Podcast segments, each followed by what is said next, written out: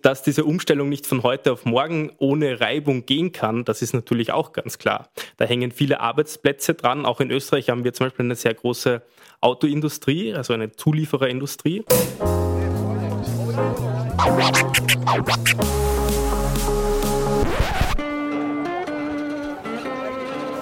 Liebe Hörerinnen und Hörer, herzlich willkommen im Zack Zack Nachtclub. Jeden Donnerstag ab 22 Uhr machen wir die Nacht zum Tag. Ungezwungen, persönlich und mit Open End. Schön, dass ihr heute dabei seid.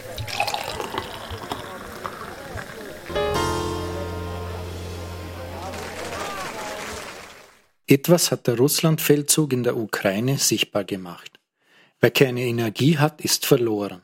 Das gilt nicht nur für Panzer, die keinen Treibstoff mehr haben und nur mehr als wertloser Schrotthaufen am Wegesrand stehen, oder für Soldaten, deren Nahrungsmittelversorgung nicht funktioniert. Dieser Krieg zeigt in besonderem Maße für viele EU-Länder, in welcher überaus kritischen Abhängigkeit sie von russischem Gas und Öl sind. Diese Staaten unterstützen indirekt mit Milliarden jeden Monat den Krieg des Herrn Putin. Obwohl die Welt in sieben Jahren ihr CO2-Budget aufgebraucht haben wird und jede Kilowattstunde mehr Verbrauch an fossiler Energie den Grad der Klimakatastrophe steigert, sind wir nach wie vor abhängig von fossilen Brennstoffen wie schwersüchtige Junkies von ihrem Heroin. Doch statt auf die Energiebremse zu treten, wird als eine Art Kurzschlusshandlung über Steuersenkungen bei Benzin, Diesel und Heizöl nachgedacht. Ausgerechnet an der Stelle, wo momentan der größte Hebel beim Energiesparpotenzial liegen würde. 55 Prozent des Energieverbrauches gehen in Österreich direkt auf fossile Brennstoffe zurück. Krieg, Klimakrise, Lebensstandard, die Energiezukunft Europas. Das ist der Titel der heutigen Sendung. Liebe Hörerinnen und Hörer, Thomas Nasswetter begrüßt Sie zur 31. Ausgabe des Zack-Zack-Nachtclubs. Bei mir im Studio hat Herr Joel Töljesch Platz genommen. Er arbeitet beim Momentum Institut und beschäftigt sich vor allem mit der Frage, wie wir unser Wirtschaftssystem ökologisch nachhaltiger gestalten können. Dabei interessiert er sich speziell auch für Klimapolitik. Herr Töljesch, vielen Dank für Ihr Kommen. Würden Sie sich bitte kurz vorstellen? Vielen Dank für die Einladung. Äh, wie schon gesagt, mein Name ist Joel Töljesch. Ich bin äh, Klimaökonom beim Momentum-Institut in Wien und ich beschäftige mich damit eben, wie wir unser Wirtschaftssystem von fossilen Energieträgern befreien können, es nachhaltiger gestalten können und gleichzeitig aber das Ganze auch so gestalten können, dass wir niemanden zurücklassen. Das heißt, dass auch eine gewisse soziale Komponente da mit eingeschlossen ist. Wie kommt man zu so einem Gebiet? Das war bei mir eigentlich ein, äh, mehr oder weniger ein Zufall. Äh, ich habe in Berlin meinen Master in Public Economics gemacht auf der Freien Universität und äh, als ich auf der Suche war nach meinem Masterarbeitsthema, bin ich über das spannende Thema CO2-Steuern gestolpert und habe mich dann in der Masterarbeit damit beschäftigt, welche Verteilungswirkungen eigentlich so CO2-Steuern haben. Und das war quasi mein Eingang in dieses, in dieses Feld. Auf das Thema CO2 werden wir später in der Sendung noch zu sprechen kommen. Ich möchte mit, ganz, mit etwas ganz anderem starten. Der Preis von Heizöl in Österreich hat sich von Mitte Dezember 2021 bis heute mehr als verdoppelt. Der Dieselpreis ist am Montag auf eine Höhe von 2,20 Euro pro Liter gesprungen und der Ölpreis hat einen Sprung in das, im selben Zeitraum Mitte Dezember bis heute von 85 Dollar auf kurzfristig 130 Dollar gemacht und hat sich jetzt bei sagen wir mal, knapp 100 Dollar stabilisiert. Jetzt muss man sich aber fragen, wie kommt sowas zustande? Das hat ja mit klassischer Angebots- und Nachfragesituation nicht allzu viel zu tun, weil Öl war zu keiner Zeit knapp, das haben viele Marktteilnehmer betont. Genau, also wenn wir vielleicht äh, zurückschauen auf letztes Jahr, wo das Ganze schon begonnen hat. Also da, damals war es tatsächlich noch eine Mischung aus Angebot und Nachfrage. Äh, etwa bei den Gas, bei der Gasversorgung haben wir das gesehen. Da war es so, dass schon im Sommer die Gaspreise ungewöhnlich hoch waren.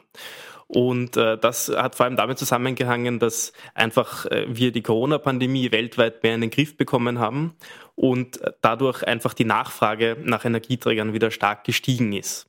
Gleichzeitig war es so, dass, dass das Angebot äh, verknappt wurde. Also zum Beispiel die Gaslieferungen von Russland nach Europa sind äh, reduziert worden und auch unsere Gasspeicher äh, waren über den Sommer schon weniger stark gefüllt, als sie das in den Jahren zuvor waren. Und äh, so kommt es dann zustande, wenn man dann auch noch dazu nimmt, dass auch die Wetterbedingungen letztes Jahr sehr ungewöhnlich waren. Also wir hatten einen sehr trockenen, heißen Sommer. Ähm, und damit ist auch für die Windkraft und für die Wasserkraft äh, weniger übrig geblieben sozusagen. Und wir haben uns schon da mehr auf fossile Energieträger äh, fokussieren müssen. Und dann ging es in den Winter, wo sich die Krise dann etwas verstärkt hat. Und schließlich sind wir jetzt beim Ukraine-Krieg angekommen wo natürlich jetzt auch noch eine große Unsicherheit dazukommt. Also es ist äh, nicht sicher, ob wir weiterhin Gas aus Russland beziehen werden, wie viel Gas das sein wird. Auch beim Öl, äh, Russland exportiert ja auch sehr viel Öl. Auch da ist es nicht sicher, ob es zu einem Ölembargo kommen soll. Und durch diese Unsicherheit, dass man eben nicht weiß, wie das in der Zukunft weitergeht, äh, werden natürlich auch die Preise entsprechend in die Höhe gehoben. Äh, rechnen Sie damit, dass das ein kurzfristiger Effekt sein wird oder werden wir länger mit diesem hohen Preisniveau konfrontiert werden? Also das ist tatsächlich sehr schwer zu beantworten im Moment. Ich glaube schon, dass wir äh, auf einem höheren Preisniveau bleiben werden. Wie hoch es dann tatsächlich ist, das kommt eben darauf an, ob wir jetzt äh, dann wirklich sagen, wir importieren zum Beispiel kein Öl aus Russland mehr oder kein Gas aus Russland mehr. Das heißt, das ist sozusagen sehr volatil im Moment noch. Es kommt auch stark darauf an, wie die Politik auf diese Herausforderungen reagieren wird. Also wenn wir jetzt zum Beispiel sagen, wir setzen jetzt wirklich schnell eine Energiewende um, das heißt, wir steigen wirklich schnell auf erneuerbare Energien um, bauen die Windkraft aus, die Solarkraft, äh, in vielen Ländern, wo man noch nicht so weit ist, auch die Wasserkraft dann natürlich wird man weniger abhängig von diesen fossilen Energieträgern. Die Nachfrage sinkt und dann äh, dürften sich auch die Preise wieder äh, stabilisieren. Wenn man jetzt aber natürlich sagt, man setzt jetzt stärker auf Flüssiggas zum Beispiel als Ersatz für, für das Gas, das wir aus Russland bekommen, Flüssiggas ist sehr viel teurer, dann werden die Preise auch weiterhin sehr hoch bleiben. Wie sich das dann auswirkt auf die Gesellschaft und auf die Wirtschaft, auch das kommt darauf an, wie die Politik reagieren wird. Das heißt, äh, es kommt natürlich einerseits darauf an, wie schnell kann man mittelfristige und langfristige Lösungen umsetzen. Also zum Beispiel bei den Haushalten, wie schnell schaffen wir es jetzt, unsere Ölheizungen zu tauschen, unsere Gebäude zu dämmen, sodass wir auch einfach weniger Energiebedarf haben. Andererseits bei den Unternehmen natürlich auch, äh, wie schnell schaffen die es, dort ihre Produktion umzustellen und auch dort Effizienzsteigerungen vorzunehmen. Das ist sozusagen die langfristige Perspektive und kurzfristig kommt es natürlich darauf an, welche kurzfristigen Unterstützungsmaßnahmen jetzt gesetzt werden. Also was man jetzt zum Beispiel bei den, bei den Haushalten tut, um sie bei den Spritpreisen zu unterstützen oder äh, bei den Heizkosten zu unterstützen.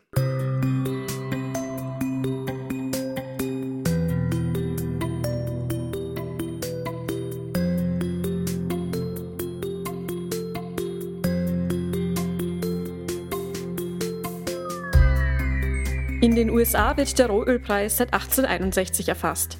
Lag der durchschnittliche Jahrespreis 1863 noch bei über 120 US-Dollar pro Fass, verringerte es sich bis 1969 auf 15 Dollar. Der Ölpreisschock 1973 ließ den Preis dann quasi über Nacht auf knapp 60 Dollar Jahresschnitt steigen. 1996 wurde ein weiteres Minimum mit rund 25 US-Dollar erreicht. 2011 und 2012 lag der Rohölpreis jeweils deutlich über 100 Dollar pro Fass. Für Gas war lange Zeit kein transparenter Markt vorhanden und nur wenige Parteien hatten Einsicht in mögliche Preisentwicklungen. Deshalb wurde in den 1960er Jahren als Substitut für die Preisentwicklung die im Vergleich transparentere Preisentwicklung von Öl verwendet.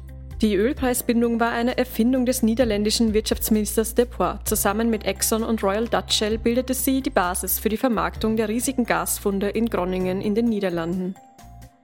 Die Ölpreisbindung hat keine gesetzliche Grundlage, sondern wurde zwischen Gasunternehmen vereinbart, um eine höhere Versorgungssicherheit zu schaffen. Die Bindung soll verhindern, dass die Preise für Erdgas und Erdöl zu weit auseinanderdriften. Dadurch würde sich die Konkurrenz zwischen Öl und Gas verschärfen, was für die Produzenten des jeweils teureren Rohstoffs hinderlich wäre. Für Haushaltskunden gilt die Ölpreisbindung nicht, doch den Gaspreis beeinflusst sie auch weiterhin.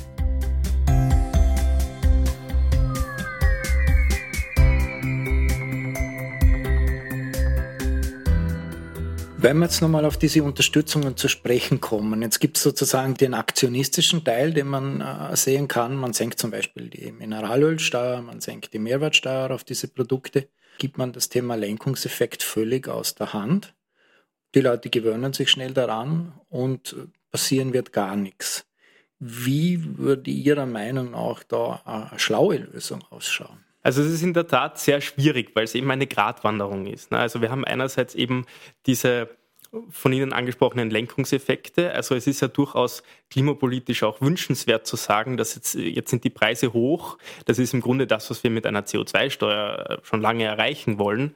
Nämlich, dass Haushalte und Unternehmen sagen, okay, das wird mir zu teuer, ich reduziere jetzt meine Nachfrage. Gleichzeitig ist es aber so, dass das jetzt extrem schnell geht. Also bei einer CO2-Steuer, das wäre sozusagen der Plan gewesen, das über die Jahre hinweg diesen Preis steigen zu lassen. Die aktuellen Preissteigerungen von letzten März bis jetzt zum Beispiel betrachtet bei Treibstoffen würden ungefähr einer CO2-Steuer von 200 Euro pro Tonne entsprechen. Also eine, eine sehr hohe CO2-Steuer, die in ganz kurzer Zeit äh, diese Höhe erreicht hätte. Vielleicht sollte man ja dazu sagen, dass unsere Hörerinnen und Hörer ein bisschen am Vergleich haben. Derzeit liegt der Preis pro Tonne bei 30 Euro. Also jetzt im Juli soll, soll der Preis von 30 Euro pro Tonne eingeführt werden und bis 2025 dann auf 55 Euro die Tonne. Wenn man jetzt sagt 200 Euro die Tonne, dann wäre das sozusagen das Vierfache davon, wie es 2025 ausschauen soll. Also einerseits hat man diese Lenkungseffekte, äh, die schon angesprochen wurden. Andererseits natürlich äh, ist das jetzt die Frage, wie kann man jetzt da trotzdem unterstützen? Denn es gibt ja auch viele Haushalte, die können im Moment ja nicht einfach umsteigen. Also wenn ich zum Beispiel keine guten öffentlichen Verkehrsmittel zur Verfügung habe, dann tue ich mir jetzt schwer, mein Auto stehen zu lassen, weniger mit dem Auto zu fahren. Natürlich, kurze Strecken kann man auch gut mit dem Fahrrad oder zu Fuß erledigen. Nur wenn es zum Beispiel keine sicheren Radwege gibt, dann tue ich mir auch da schwer umzusteigen. Und deswegen ist sozusagen auch eine gewisse Unterstützungsleistung gerechtfertigt. Denn man kann ja sozusagen nur die Leute auch wirklich zum Umstieg bewegen, die auch eine Alternative zur Verfügung haben. Und da sollte man dann eben darauf achten, dass diese Unterstützungen möglichst treffsicher sind.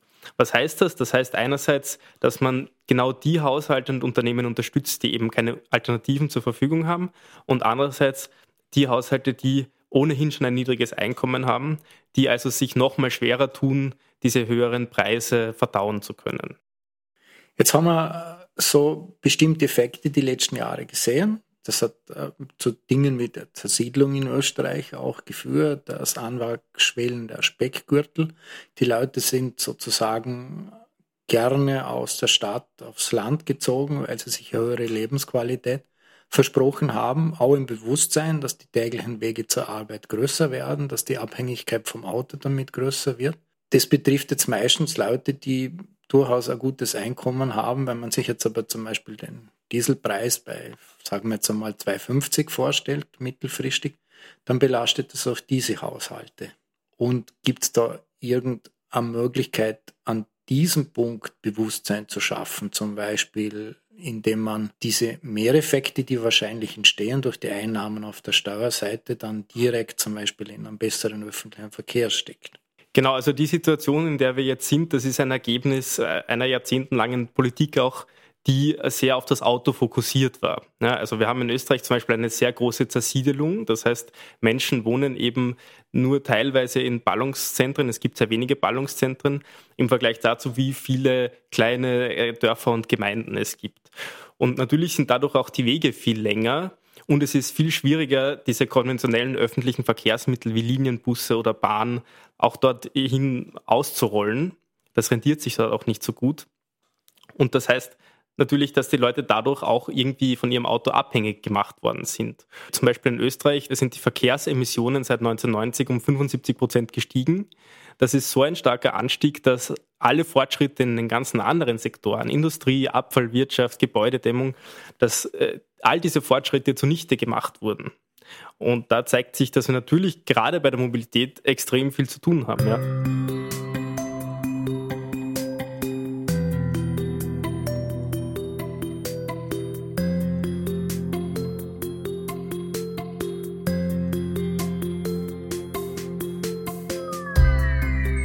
Rund 824,9 Millionen Tonnen CO2 entstanden 2019 EU-weit bei der Verbrennung fossiler Brennstoffe im Verkehr. Damit lag der CO2-Ausstoß im Verkehrssektor 25 Prozent höher als 1990.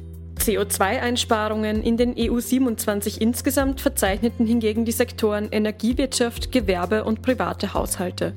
Die CO2-Emissionen der privaten Haushalte verursachten 2019 rund 29 Prozent weniger CO2-Emissionen als 1990. Unter anderem durch die Stilllegung von Braunkohlekraftwerken lagen die Emissionen im Sektor der Energiewirtschaft 2019 rund 38 Prozent niedriger als 1990. Das verarbeitende Gewerbe und das Baugewerbe verzeichneten zusammen sogar ein Minus von 42 Prozent. In Österreich nahmen laut Eurostat-Datenbank die gesamten Treibhausgasemissionen im Betrachtungszeitraum von 1990 bis 2019 um 16 Prozent zu. Damit lag Österreich hinter der Türkei, Zypern und Slowenien an viertletzter Stelle aller europäischen Staaten. In der gesamten EU sank der Treibhausgasausstoß hingegen im Zeitraum um 26 Prozent. Spitzenreiter bei der Reduktion der Treibhausgasemissionen ist Rumänien, das seinen CO2-Ausstoß auf unter 35 Prozent gegenüber 1990 senken konnte.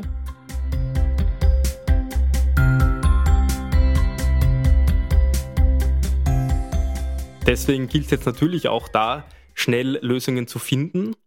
Beim öffentlichen Verkehr gibt es zum Beispiel neue Konzepte, die sich Mobility as a Service nennen.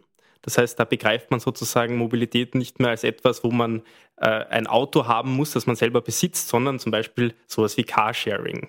Oder in, in, vor allem auch in ländlicheren Gebieten so Sammeltaxisysteme zum Beispiel, wo man sich dann zum Beispiel über App-Lösungen, also am Smartphone, äh, ein Sammeltaxi bestellen kann. Das könnte dann zum Beispiel auch von Gemeinden gefördert sein und damit ähm, ist es dann eine günstige Möglichkeit und Alternative vom Auto umzusteigen und man ist nicht mehr so stark betroffen von diesen Spritpreisen jetzt.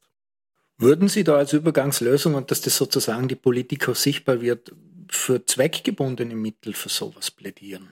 Also äh, ich glaube gar nicht, dass es eine, eine Zweckbindung unbedingt benötigt. Das ist ja einfach eine politische Entscheidung, wofür man das Geld ausgibt. Äh, wenn ich jetzt sage, äh, ich binde die, die Mehrwertsteuereinnahmen, die wir auf, auf, auf Treibstoffe haben, zum Beispiel für äh, Klimaschutzmaßnahmen, natürlich ist das eine gute Idee, aber ich brauche das nicht unbedingt. Ich kann auch einfach sagen, ich nehme jetzt Geld in die Hand und setze solche Dinge um. Glauben Sie, dass das auch passiert? Oder Weil man hat ja immer wieder Effekte, gerade wenn es um öffentliche Körperschaften geht, dass bestimmte Fördergelder gar nicht abgerufen werden. Im privaten Sektor sieht es völlig anders aus. Oder? Hängt natürlich auch ein bisschen von der Förderung selber ab. Sind da vor allem die Kommunen? Wie weit sind die Ihrer Meinung nach da schon mit ihren eigenen Konzepten? Also das ist eine sehr interessante Frage. Ich, ich war letzte Woche auf einem Klimagipfel in Frankreich, äh, der von der EU, von der EU-Ratspräsidentschaft äh, organisiert worden ist. Und da waren zum Beispiel Bürgermeister von Gemeinden in Frankreich zu Gast. Und die haben sehr anschaulich erzählt, was sie im Moment für Herausforderungen erleben in Bezug auf, auf den Klimawandel. Und äh, die haben zum Beispiel äh, schon auch erzählt, dass sie schon sehr konkrete Konzepte zur Verfügung haben. Also zum Beispiel, wenn es darum geht, auch wirklich Heizungen auszurollen, da wissen wir eigentlich, was zu tun ist. Da fehlt es nur noch an einem Plan, wie man das umsetzen kann, an Geld und zu einem gewissen Maß auch an den Ressourcen dann. Weil wenn jetzt alle ihr Haus dämmen, da braucht man viele Ressourcen dafür, da kann das schon dann äh, zu, zu Knappheiten führen. Also das heißt, ich glaube schon, dass es sehr viele Gemeinden gibt, die auch schon bereit sind, was zu tun, die aber mehr Unterstützung benötigen. Der politische Rahmen muss dann doch auf der übergeordneten Ebene wieder geschaffen werden. Genau, also wichtig wäre, dass wir einen dass wir einen Plan haben, sozusagen, wo wir hinwollen. Wir haben zwar bisher die Klimaziele, aber es fehlt sozusagen eine Schritt-für-Schritt-Anleitung, wie wir dorthin kommen können. Und dieser Plan muss auch beinhalten, dass genau festgelegt wird, wer welche Kompetenzen übrig hat. Also wir warten zum Beispiel jetzt schon lange auf das Klimaschutzgesetz. Und dort sollte eben zum Beispiel verankert sein dann auch, welche Verantwortlichkeiten der Bund, die Gemeinden und die Länder haben. Und dann kann man anfangen, die Mittel dafür richtig zu verteilen. Und in weiterer Folge kann man sich auch jedes Jahr anschauen, wenn man so einen Schritt-für-Schritt-Plan hat, was hat man schon umgesetzt, wo fehlt noch etwas.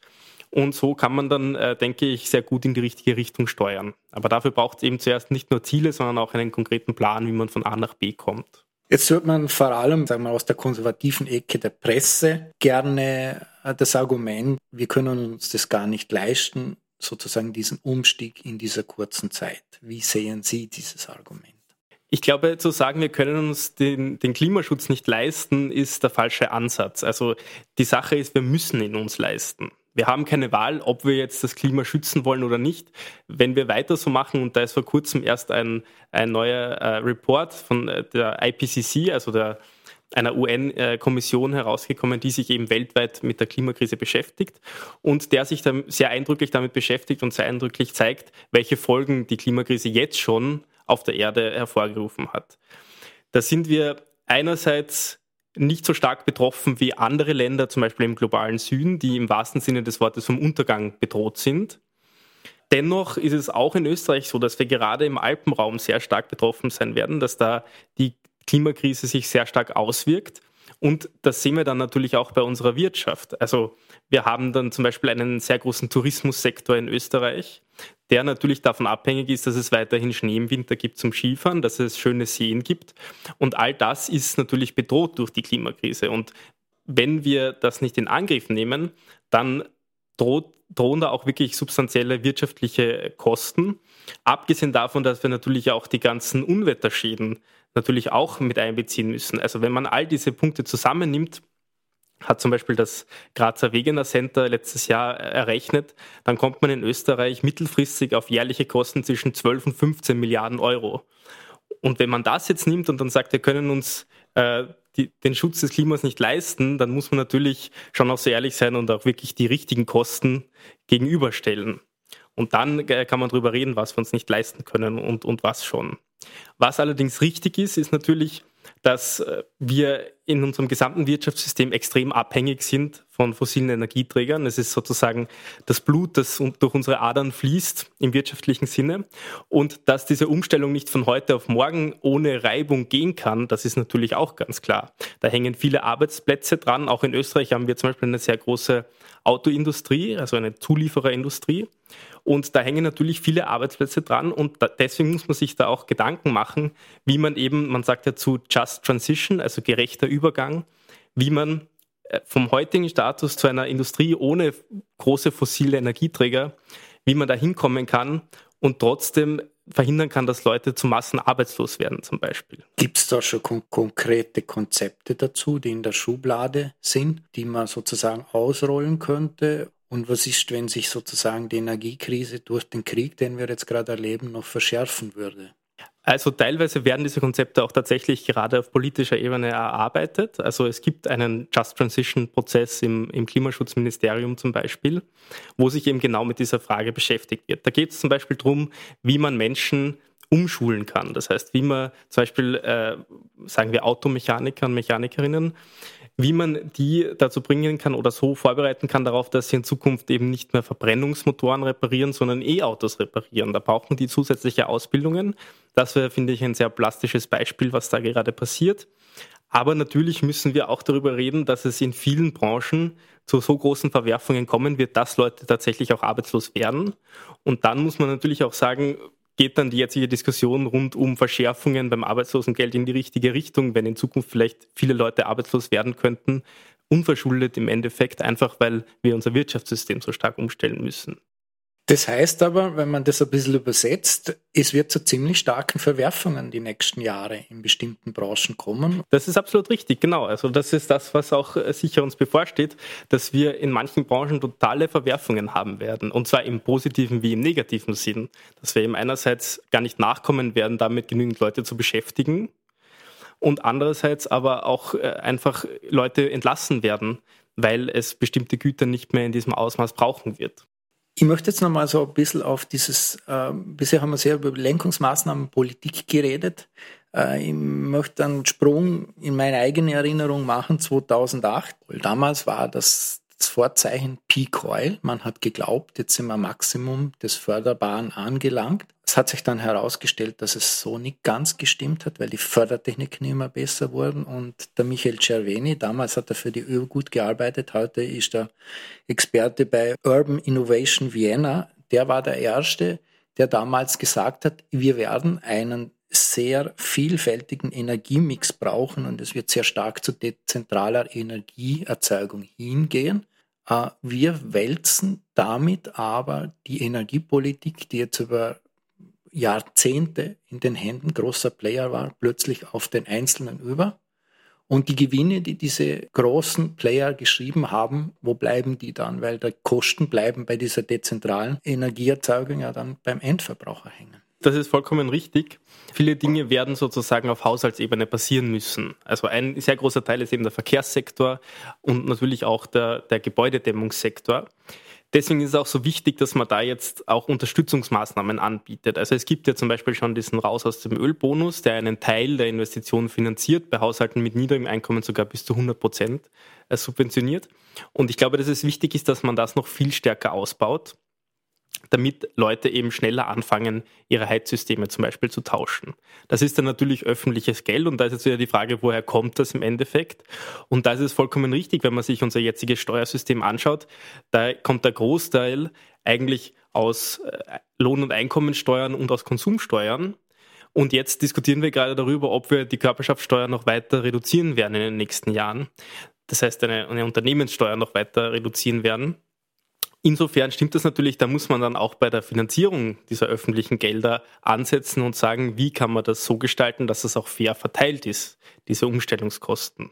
Sehen Sie da auf europäischer Ebene schon Ansätze in diese Richtung? Wie steht Österreich da da? Na, mein Eindruck im Moment ist, dass wir eigentlich äh, jedes Mal, wenn es um Vermögensteuern geht oder um höhere Unternehmenssteuern, dass dann da eigentlich äh, eher davor zurückgescheut wird, das zu tun, immer mit dem Verweis darauf, dass dann das Wachstum beeinträchtigt werden, also das Wirtschaftswachstum beeinträchtigt werden könnte. Aber ganz so ist es dann eben nicht. Und äh, ich glaube, da ist einfach sehr viel Lobbyarbeit auch dahinter, die das im Moment politisch einfach verhindert. Das heißt, ich glaube, da, da wäre viel Spielraum da und es wird, den, es wird der Politik auch irgendwann stärker bewusst werden, denke ich. Also wenn wir eben wirklich sagen, wir müssen jetzt große Summen in die Hand nehmen, um unser Wirtschaftssystem äh, mit erneuerbaren Energien auszustatten, dann werden natürlich immer mehr Leute sagen, naja, wie komme ich dazu, dass ich jetzt äh, da groß die, die gesamte Umstellung finanziere. Ich glaube deswegen, dass es auch extrem wichtig ist, nicht nur jetzt äh, irgendwie mit zum Beispiel höheren Steuern, also höheren CO2-Steuern da einzugreifen, sondern dass eben man da auch sieht, was für eine Rolle auch Energieberatung spielen kann. Das heißt, wo man Leuten dann auch wirklich erklärt, was kann man denn tun, um jetzt sein Heizsystem umzustellen? Wo kann man sich da Förderungen abholen?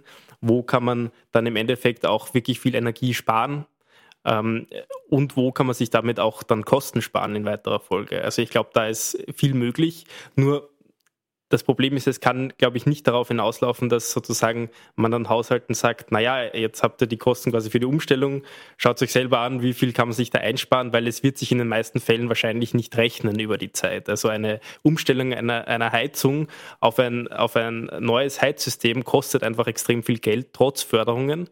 Und da muss klar sein, da ist nicht die Frage, wollen wir das jetzt machen, weil sich das irgendwann amortisiert oder nicht, sondern wir müssen das einfach machen. Und dementsprechend braucht es eben auch da die öffentliche Unterstützung, dass Haushalte dann das auch wirklich tun.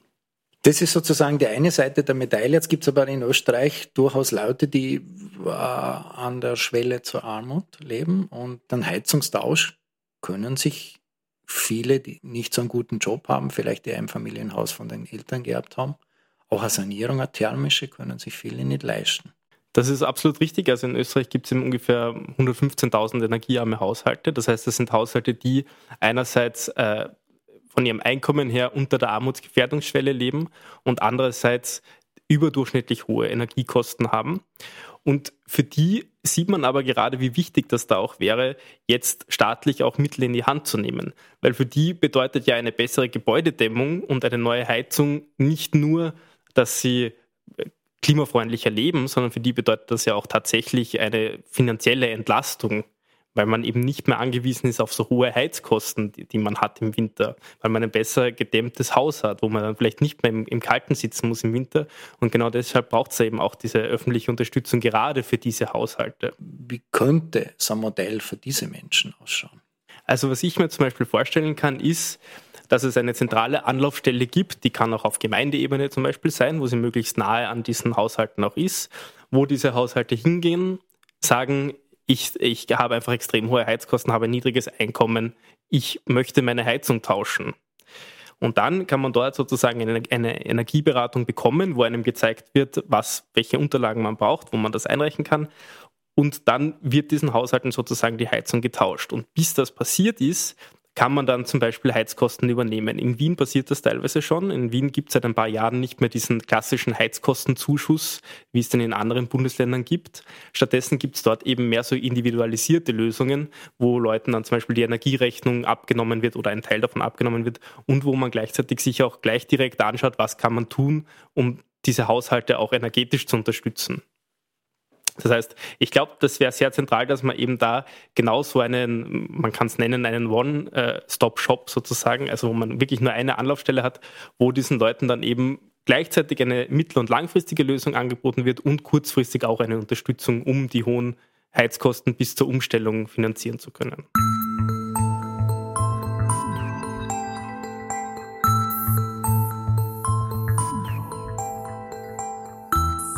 Wer bei der Energiewende auf Windenergie aus Sibirien oder Wasserstoff aus Nordafrika setzt, handelt nicht nur energiepolitisch dumm, sondern auch geopolitisch naiv. Matthias Willenbacher, Windkraftpionier, Geschäftsführer der nachhaltigen Investing-Plattform Vivin im Oktober 2021. Also ich finde, das Zitat zeigt sehr gut, dass eben diese Energiewende auch extreme Chancen für uns birgt in Europa. Also wenn wir sagen, wir bauen unsere erneuerbare Energieversorgung aus, dann bedeutet das auch ein Stück weit, dass wir mehr Souveränität wieder zurückgehalten. Also, dass wir eben unseren eigenproduzierten Strom verwenden, um nicht dann wieder geopolitisch abhängig zu sein von anderen Staaten wie jetzt zum Beispiel Russland. Man zahlt aber diese Unabhängigkeit da meistens mit einem etwas höheren Energiepreis. Also bei den äh, erneuerbaren Energieträgern ist es ja so, dass da die Energieerzeugung immer günstiger wird. Also gerade bei den PV-Anlagen zum Beispiel haben wir extreme Kostenreduktionen in den letzten Jahren erlebt. Das heißt, wenn ich mir jetzt äh, anschaue, wenn wir jetzt umsteigen von sozusagen den fossilen Energieträgern, die wir importieren und die stattdessen nachhaltig in Europa produzieren, dann glaube ich, dass das sogar extreme Kostenvorteile hätte. Wer wirklich Vögel retten will, müsste statt Windräder gescheiter Hauskatzen verbieten. Gabriel Brönnimann, Schweizer Journalist, in einem Kommentar in der Tageswoche. Also ich kenne das Zitat und habe damals auch sehr schmunzeln müssen, weil ich finde, es steckt da sehr, sehr viel Wahres dahinter. Unser gesamtes Leben, unser gesamtes gesellschaftliches Leben ist ein Eingreifen in die Natur und das muss man dann schon auch ganzheitlich sehen und kann dann nicht nur sagen, jetzt bauen wir da ein Windrad, das ist irgendwie schlecht für die Vögel, weil auf der anderen Seite muss man sagen, wie viel schädlicher ist für die Natur der Abbau von Kohle zum Beispiel oder eben äh, Fracking, Ölbohrungen und so weiter. Das heißt, ich glaube, äh, da versteckt man sich oft dann hinter so rosinengepickten Ausreden, um einfach nicht den Tatsachen ins Auge zu sehen, nämlich dass wir einfach jetzt eine Energiewende brauchen, möglichst schnell.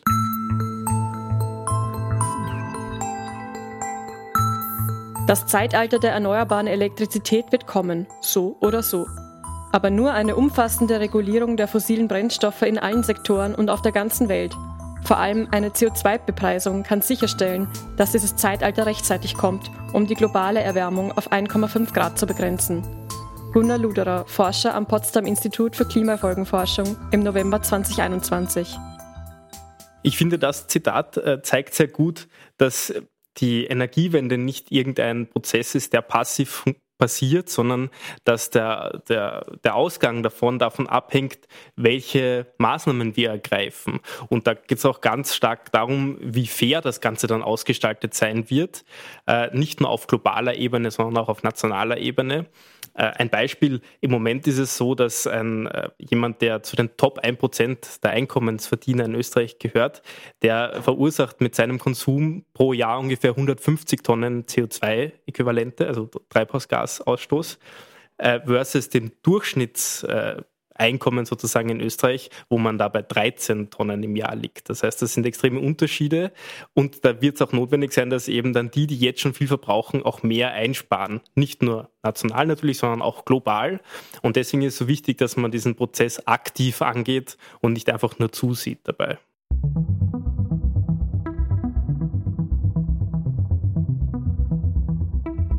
Fassen wir einmal zusammen. Die Kernbotschaft lautet, wir brauchen endlich einen Plan, wie wir unsere Energiezukunft gestalten und wie wir die Klimakrise bekämpfen wollen. Solange ein konkreter Plan fehlt, kann eine vernünftige Umsetzung im Sinne der positiven Absicherung unserer Zukunft nicht stattfinden. Der CO2-Ausstoß im Verkehrsbereich in Österreich hat zwischen 1990 und heute um 75 Prozent zugenommen schlechte Voraussetzungen, um die Klimaziele und die energietechnische Unabhängigkeit von fossilen Brennstoffen noch irgendwie zu erreichen. Auf Gemeindeebene gibt es in Frankreich schon sehr konkrete Pläne, wie ein Heizungstausch großflächig und lokal zugleich stattfinden könnte. Es fehlt nur noch an den entsprechenden Mitteln. Die Mobilität der Zukunft ist keine Frage des Besitzes eines Verkehrsmittels mehr, sondern nur mehr eine Frage der Verfügbarkeit von Verkehrsverbindungen.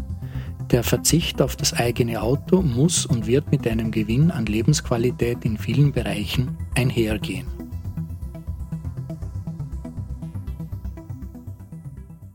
Müssen wir wenn wir diese Energiewende in dieser geforderten Zeit von, sagen wir jetzt einmal, sieben Jahre, was wahrscheinlich völlig illusorisch ist, aber sagen wir in den nächsten 15 Jahren schaffen wollen, wie hoch wird der Komfortverlust sein für große Bevölkerungsteile? Stehen da die Leute dahinter? Ich glaube, es ist extrem wichtig zu begreifen, dass es im Endeffekt nicht wirklich um einen Verzicht geht, sondern es geht um eine Umstellung, die erhöhte Lebensqualität mit sich bringen kann. Ich komme jetzt wieder auf den Verkehrssektor zurück zum Beispiel.